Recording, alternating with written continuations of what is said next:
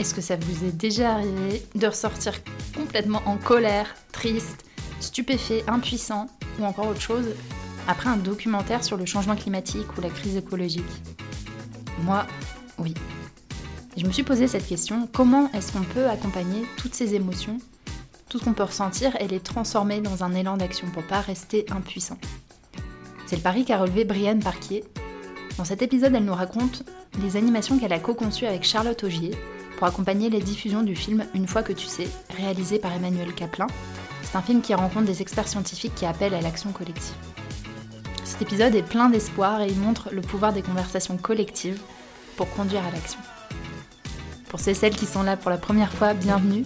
Je m'appelle Liline, j'ai créé ce podcast car je suis passionnée des moments qui nous rassemblent, des événements, et j'ai vraiment à cœur qu'on remettre de l'attention, de l'intention dans notre manière de nous rassembler. Et donc dans ce podcast, je vais interviewer des personnes qui ont vécu des moments où on fait vivre des moments de ce type-là dans leur vie professionnelle, dans le cadre privé ou encore avec des événements grand public. Je vous souhaite une très belle écoute. Oyez, oyez, chères auditrices et chers auditeurs, bienvenue dans ce nouvel épisode de La Licorne. Aujourd'hui, je suis avec Brianne Parquier, qui est une facilitatrice, qui facilite du travail qui relie et des séances de yoga orientées sur la justice sociale. Et ce que t'adores, Brianne, c'est prendre soin des gens pour que eux, à leur tour, prennent soin du monde? Et on partage une passion toutes les deux pour les cheminées et les feux de bois. bienvenue, Brianne. Merci, bienvenue.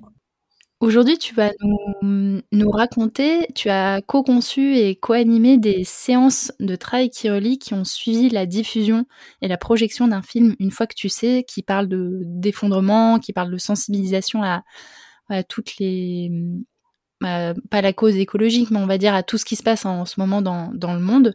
Donc tu vas nous raconter ça. Et avant ça, euh, on va démarrer par une question brise-glace. Est-ce que tu es prête? Je ne sais pas, j'ai peur. On va voir.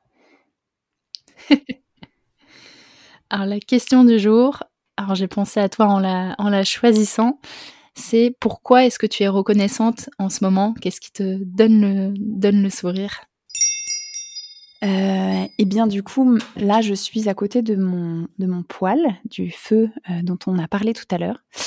Donc euh, je suis très reconnaissante d'avoir l'accès à ce genre de choses très simples et très euh, évidentes en tant qu'humain, je pense, c'est-à-dire euh, accès à la nature, entendre les oiseaux, euh, s'occuper du feu, mettre les déchets dans le compost, toutes les choses qui sont de l'ordre de l'animal presque, qui nous ramènent à des choses concrètes et vivante, quoi. Voilà, ça, je pense que ça me fait me sentir vraiment vivante de, de vivre tout ça et d'entendre les petits oiseaux euh, dans la nature autour de moi.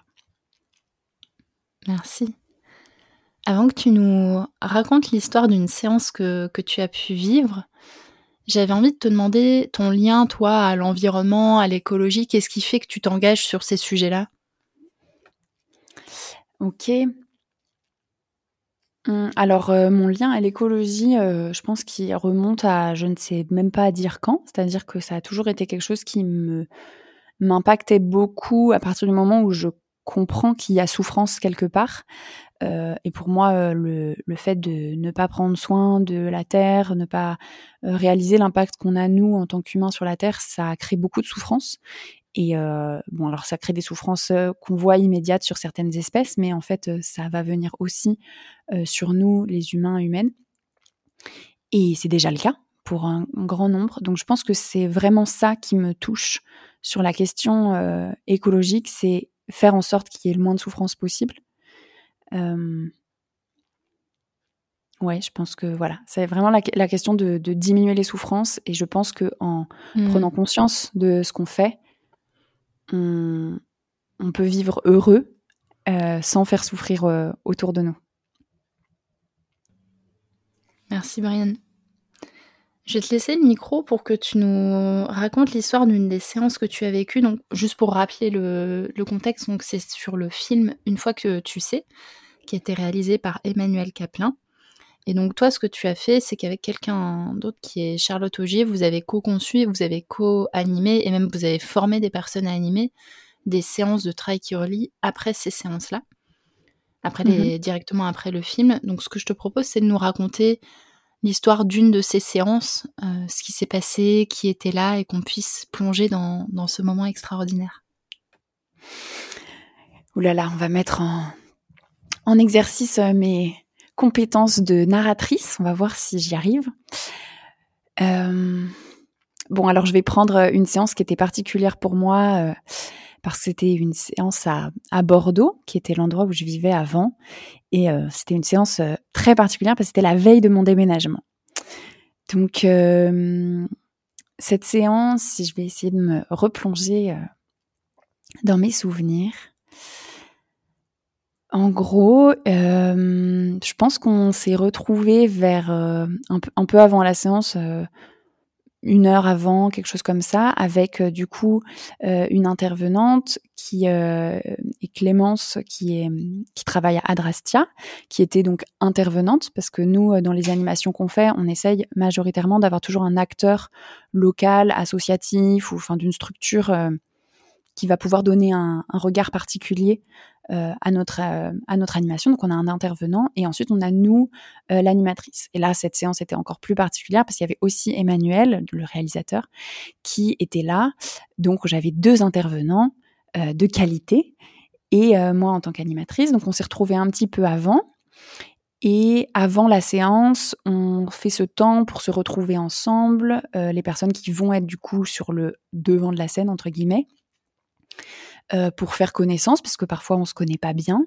Euh, faire aller un peu, euh, regarder un peu dans le déroulé ce qui va se passer, prévoir comment on va se présenter. Et puis ensuite, bah, vient l'heure de, de la séance. Donc, on va, avant le début du film, se présenter au public, expliquer qui on est, la campagne d'accompagnement du film, une fois que tu sais qu'est-ce qu'on fait, donc pourquoi on est là et quelle est l'intention. Et on se présente aussi, bien sûr, chacun. Euh, et ensuite, ben, on leur propose du coup de, on les invite fortement, on va dire plutôt, à euh, rester à la fin de la séance pour qu'ils puissent profiter de ce temps un peu exceptionnel qu'on a peu l'habitude de vivre, même dans les séances débat classiques, après la séance. Donc euh, après, moi généralement, je ne reste pas durant la séance puisque ce film qui est merveilleux. Je l'ai quand même déjà vu plusieurs fois. Euh, et puis ça permet de nous se recentrer, si possible, avec tous les intervenants pendant la séance et pouvoir venir en étant euh, accordé entre guillemets, étant au même au même là. donc voilà, la séance se termine. Et nous, on arrive à peu près à la fin du générique. On laisse bien le, générique jusqu'à la fin. Et vient ensuite un temps de d'échange, donc qui va être animé majoritairement euh, par moi et dans laquelle on va donner beaucoup la place au public. Euh, donc, je ne vais pas décrire euh, exactement les, les différentes étapes. Comme ça, ça va vous inciter à venir le vivre.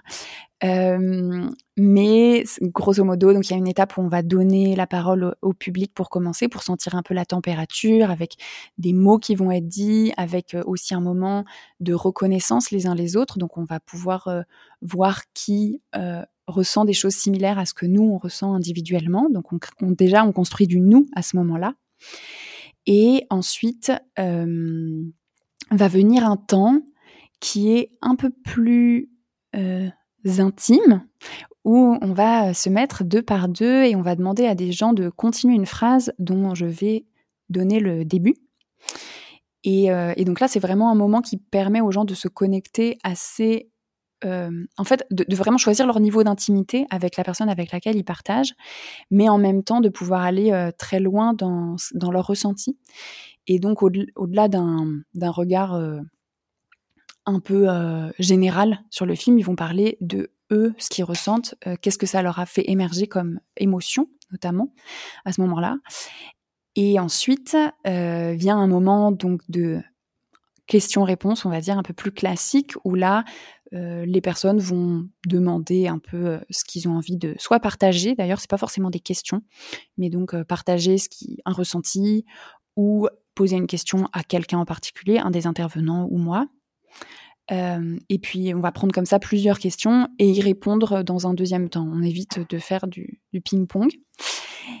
Et, et, à la suite de ça, et ben on, a un autre, un autre temps assez exceptionnel qui est un, jeu qui s'appelle le jeu des systèmes que Charlotte a adapté pour les salles de cinéma donc qui permet de ressentir à quel point on est tous reliés les uns aux autres, qui est un jeu très simple, euh, mais très impressionnant quand on le vit, où tout le monde va se lever et s'asseoir et on va voir euh, notre interconnexion. Donc c'est très très beau. Et donc à la fin de ce, de ce temps qui a été euh, très bien reçu à, Bordeaux, on reste quand même un petit peu pour avoir un, temps de, retour si des gens ont envie de venir nous voir. Et puis, euh, et puis c'est fini. Mais souvent, c'est pas vraiment fini parce qu'il y a des gens qui viennent et puis euh, il y a toujours l'occasion pour aller euh, se retrouver après la séance, continuer à discuter, aller boire un verre, là notamment à Bordeaux. Et voilà. Ce que hum, j'ai envie de te demander, c'est dans les différentes séances que, que tu as pu faire et peut-être dans un peu plus dans celle-là, après le film, généralement, est-ce que les personnes ressortent avec de, de l'énergie, de la colère? Avec quoi est-ce que vous arrivez, vous, en tant qu'animateur de, de séance? À Bordeaux, le public était assez euh, varié, si je me souviens bien. Il y avait euh, des personnes d'associations, il y avait des élus, euh, il y avait plein de personnes aussi du civil, on va dire, entre guillemets, euh, dont on n'avait pas identifié le travail en tout cas. Et les réponses, généralement immédiatement à la fin du film, donc avant l'animation, sont très variées. Euh, il y a des gens qui sont très tristes, il y a des gens qui sont très en colère, il y a des gens qui ont plein d'espoir, il y a des gens euh, qui sont euh, contents qu'on en ait parlé. Euh, voilà, il y, a, des, y a des choses très très variées et ça se ressent en fait au moment où on donne la parole au public. Donc ça c'est vraiment magique. et là c'était c'était le cas à Bordeaux. Et, ensuite après l'animation, on ressent généralement une sorte de cohésion, d'envie de faire et là, euh, on, le ressent particulièrement parce qu'à la fin, les gens viennent nous voir et nous disent mais merci de nous avoir euh, fait vivre ça parce qu'on en avait besoin. On avait besoin de sentir qu'on était euh, accompagné, de sentir qu'on n'est pas tout seul, de, de savoir qu'il y a des choses qu'on peut faire parce que je l'ai pas dit, mais donc avec le avec tout ce projet de d'animation, il y a aussi un guide d'action qui est prévu et qui permet aux gens de pouvoir passer concrètement à l'action puisqu'on a, on a recensé plus de 150 actions pour euh, pouvoir agir sur ces sujets-là. Et, euh, et c'est d'ailleurs disponible en ligne sur euh, racinederesilience.org. Je fais un peu de la pub, mais euh, voilà, tout le monde y a accès et c'est à implémenter pour qu'il y ait de plus en plus d'actions qui, qui puissent être là pour que les gens sachent quoi faire derrière. Donc les gens ressortent généralement avec plutôt la patate la patate revenue. Après, forcément, hein, il y a des gens euh, où c'est pas le cas, mais la plupart des gens, c'est vraiment ce qu'on a ressenti en tout cas. Pour toi, qu'est-ce qui fait de ce moment un moment extraordinaire? Alors, je crois que ce que je trouve le plus extraordinaire dans tout ça, c'est de réussir à faire que toutes ces personnes, donc là, euh, à Bordeaux, on était, euh, je crois qu'on était 120 dans la salle, quelque chose comme ça, toutes ces personnes se parlent parce que dans le moment où on les met euh, par deux, qui est parfois un peu effrayant, alors que pourtant c'est vraiment juste parler à son voisin, hein, euh, pendant ce moment, tout le monde se parle. Et en fait, on apprend à écouter ce que quelqu'un d'autre a à nous dire. Qu'on soit d'accord, pas d'accord, c'est pas la question. On est là, on écoute. Et on est aussi capable de donner euh, ce qu'on ressent sans attendre une réponse derrière, juste en, en disant ce qui est. Et je crois que vraiment, ce moment, réussir à faire que tant de personnes se parlent, ça paraît tout simple, hein, mais pour moi, c'est juste merveilleux de voir ça. Est-ce que ça t'a appris des, choses de faire ces séances, de les concevoir, d'avoir peut-être des retours d'autres, d'autres animateurs? Est-ce que ça t'a appris sur les relations humaines et la manière dont on rentre en lien? Hmm. bonne question. Je pense que ça m'a pas mal appris sur euh, justement le, brise-glace un peu, euh, comme tu l'as appelé tout à l'heure, on l'appelle souvent comme ça en facilitation, sur comment faire en sorte que la salle soit euh, comment faire en sorte que la salle soit captive, qu'on soit, qu'elle ressente qu'elle est écoutée, que les individus de cette salle sentent qu'ils soient écoutés et qu'il n'y ait pas de personnes qui prennent trop de place. Parce qu'en fait, c'est souvent. Euh, enfin, c'est pas souvent. Parce qu'en fait, c'est parfois le cas. Il y a parfois des personnes qui ont besoin de parler plus que d'autres et comment nous, en tant que facilitateurs d'un énorme groupe, on fait pour, euh, gérer ça. Et en fait, euh, dans une salle de cinéma, on n'a pas autant de place pour poser le cadre que quand on peut le faire dans un atelier plus restreint. Et c'est pas des gens qui sont venus pour vivre de la facilitation. Donc c'est comment on arrive à, de façon très subtile, euh, glisser des clés de d'écoute, de, de timing, sans en faire une sorte de cadre lourd, mais pouvoir disséminer des petites informations comme ça au fur et à mesure de la facilitation. Et, euh, ça, en fait, je trouve que c'est très subtil. Euh, et c'est en faisant qu'on apprend pour le coup, euh, je pense que la première séance, euh, bon, alors je suis facilitatrice par ailleurs, donc j'avais un certain bagage, euh, mais en fait, au fur et à mesure des séances, je sens que il y a plus de subtilité qui se met dans ma dans ma capacité à gérer l'environnement. En fait, voilà, c'est vraiment une question de cadre. Comment comment créer ce cadre? J'aurais pas une astuce. En fait, si peut-être que le truc que j'aurais à dire, c'est de poser des bases euh, mais ne pas prévoir tous les schémas, les pires qui pourraient arriver, euh, parce que ça crée souvent plus de, de, peur euh, et de potentiel polémique. Désolée, et de potentiel polémique que si on n'en a pas parlé en fait. Voilà, donc employer des mots positifs. Bon, ça c'est très facilitation quand même, on le sait. Mais employer des mots positifs et ne pas prévoir le pire. c'est un peu bizarre, mais peut-être ça que j'ai envie de dire. Mm. J'adore. Est-ce que est-ce que tu aurais des conseils à donner à des personnes qui ont envie d'accompagner ce travail de sensibilisation aux enjeux environnementaux, mais de manière positive, comme tu le dis, pour que justement on ne mette pas forcément les participants à chaque fois dans, dans un état d'impuissance ou de colère, mais qu'on réussisse à transformer cet élan-là? Est-ce que tu aurais des, conseils pour les personnes qui œuvrent ou qui sont intéressées en tout cas par ces, sujets de, transition, de sensibilisation?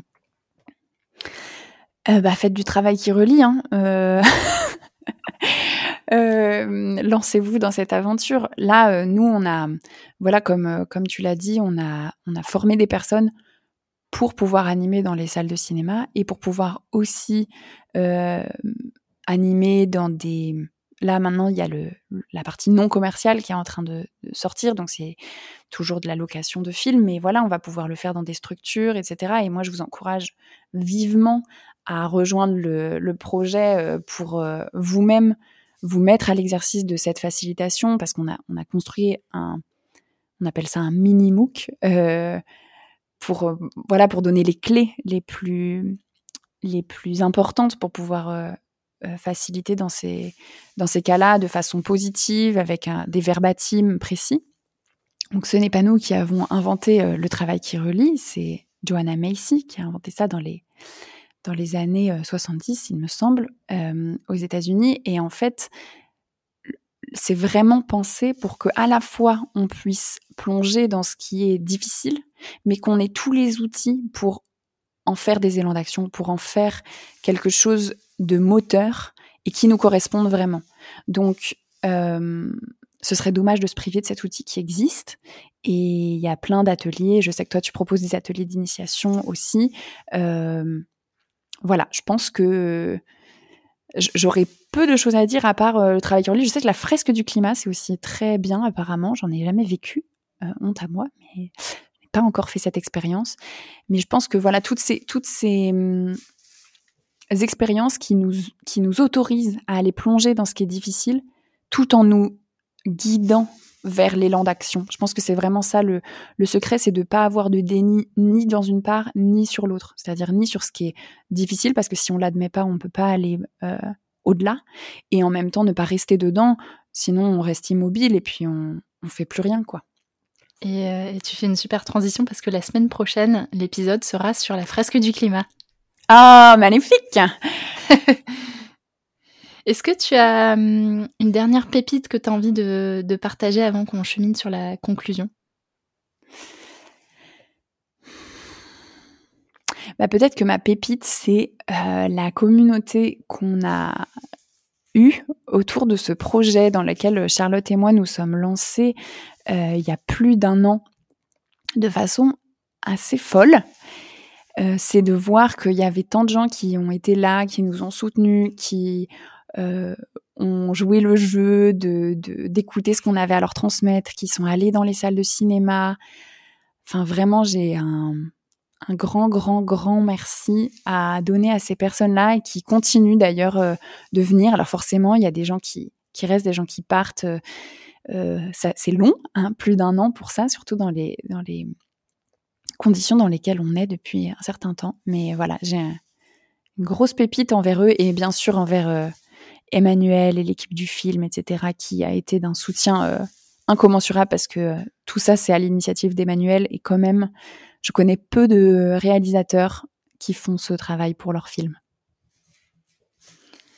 Comment est-ce qu'on peut te retrouver et toi et aussi le voilà le film pour aller découvrir, en faire l'expérience. Et quelles sont tes actualités, Brianne Alors pour parler euh, sur le film, donc on a le site dont j'ai parlé tout à l'heure, euh, racinederesilience.org, sur lequel euh, il y a toutes les informations sur comment contacter euh, le distributeur si vous avez envie de projeter le film quelque part, euh, mais aussi rejoindre la communauté si vous voulez animer. voilà, il y a, toutes les informations sur le site et il y a aussi toutes les actions dont je vous ai parlé tout à l'heure. Donc vraiment, euh, racine de résilience, allez dessus et, et puis faites-nous des retours aussi hein, s'il y a des choses qui vont pas dessus. Donc ça, c'est pour le site. Il y a vraiment toutes les informations là. Et en ce moment, du coup, le, film est encore en, en, projection à certains endroits, mais forcément, il est sorti en, en septembre, donc euh, il n'est pas en projection partout euh, comme un blockbuster.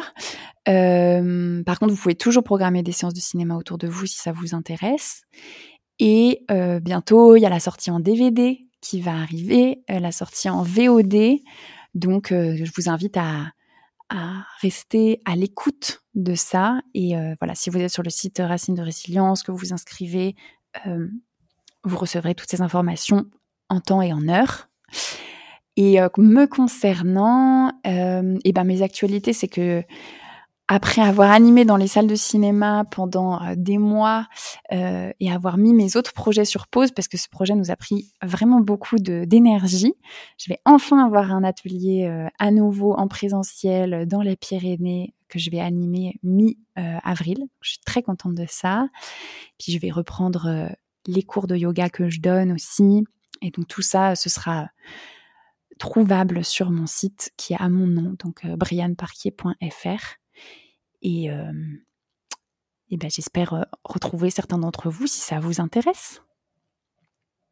Merci beaucoup, Brianne. Et la dernière question, la dernière question, c'est ton, ton moment dédicace, c'est le moment de remercier ou de partager le nom de quelqu'un qui t'inspire particulièrement sur tous ces sujets. Alors, ce qui m'est venu euh, lorsque tu as évoqué cette question, c'est euh, Pankaj Saini, qui est un professeur de yoga qui euh, est très investi sur en quoi le yoga peut justement aider à limiter les souffrances dans le monde, puisque c'est quand même l'intention de yoga à la base n'est pas un enchaînement de postures simplement, c'est ça va bien au-delà de ça donc, je vous invite à aller euh, le suivre euh, avec sa page Yoga Laboratorium. C'est vraiment quelqu'un d'assez inspirant. J'ai eu la chance de rencontrer et euh, bah, c'est assez différent du sujet dont je vous parle, mais finalement pas tant. Merci Brianne, ça fait une très belle, très belle ouverture et, j'apprécie beaucoup la manière dont tu lis le, voilà, la philosophie, la spiritualité et puis l'action concrète qui, est nécessaire aujourd'hui. toutes les dimensions sont nécessaires et merci d'incarner ce, cette transformation totale des individus et de la société. Bah, je suis honorée de tes mots. Euh, et en tout cas, euh, j'espère que ça va aider d'autres personnes à peut-être aller voir toutes ces questions et cette multiplicité de réponses. Merci beaucoup à toi. Merci pour euh, cet épisode. Et très chers auditeurs, très chères auditrices, à la semaine prochaine. Merci d'avoir écouté l'épisode.